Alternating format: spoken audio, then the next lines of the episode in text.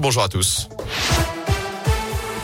Et on débute avec vos conditions de circulation dans la région. Pas de grosses difficultés euh, sur les grands axes d'Auvergne-Rhône-Alpes. Simplement des ralentissements sur la traversée de Lyon aux deux entrées du tunnel euh, sous Fourvière. À la une de l'actu ce mercredi, l'émotion dans les gendarmeries de France, plus particulièrement à Ambert dans le Puy-de-Dôme. Il y a un an, jour pour jour, dans la nuit du 22 au 23 décembre 2020, trois gendarmes étaient morts abattus par un forcené. Un quatrième avait été blessé.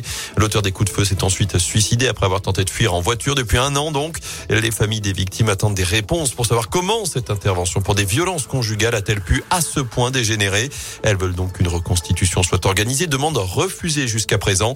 Maître Renaud Portejoie, l'avocat de la famille du lieutenant-colonel Morel décédé dans cette attaque. L'assassin est décédé. Il ne sera jamais jugé. Mais euh, cette reconstitution peut aussi avoir pour vertu de euh, dégager d'autres responsabilités. Je pense notamment à celle de la compagne du tireur. Qu'elle était victime, euh, c'est probable. Qu'elle est appelée dans un premier temps les services, c'est une réalité. Est-ce qu'elle n'aurait pas pu prévenir peut-être mieux de l'état d'esprit dans lequel il se trouvait Savoir également si dans l'organisation des intervenants, il n'y a pas eu des défaillances? Moi, je pense que la reconstitution pourrait permettre peut-être de faire la lumière sur tous ces points-là. Et un pourvoi en cassation a été fait. Il doit être examiné dans les prochains mois. Dans l'actu également, cet incendie mortel près de Mâcon, en Saône-et-Loire. Un corps sans vie a été découvert dans une boulangerie ravagée ce matin par les flammes à Solony.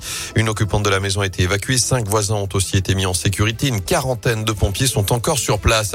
À Saint-Etienne, un rassemblement de soutien à Enrico Martorina, le patron du Blackbird Café, violemment agressé en fin de semaine dernière dans le quartier Saint-Jacques. Il est toujours hospitalisé. Il va devoir rester immobilisé 45 jours. Je rappelle que trois agresseurs présumés avaient été rapidement arrêtés puis relâchés. L'enquête se poursuit.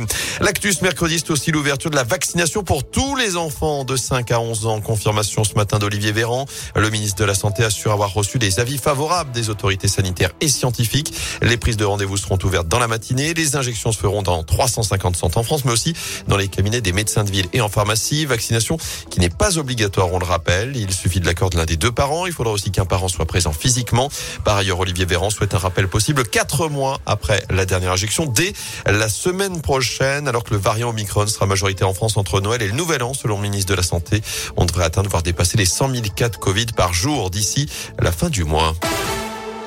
En foot, un dernier effort avant les fêtes, la 19e journée de Ligue 1. Ce soir, 10 matchs au programme à 21h, notamment Saint-Etienne-Nantes, la première du nouvel entraîneur stéphanois Pascal Duprat à Geoffroy Guichard. On suivra également le Clermont Foot qui reçoit Strasbourg au Mont-Pied. Enfin, Lyon accueille Metz.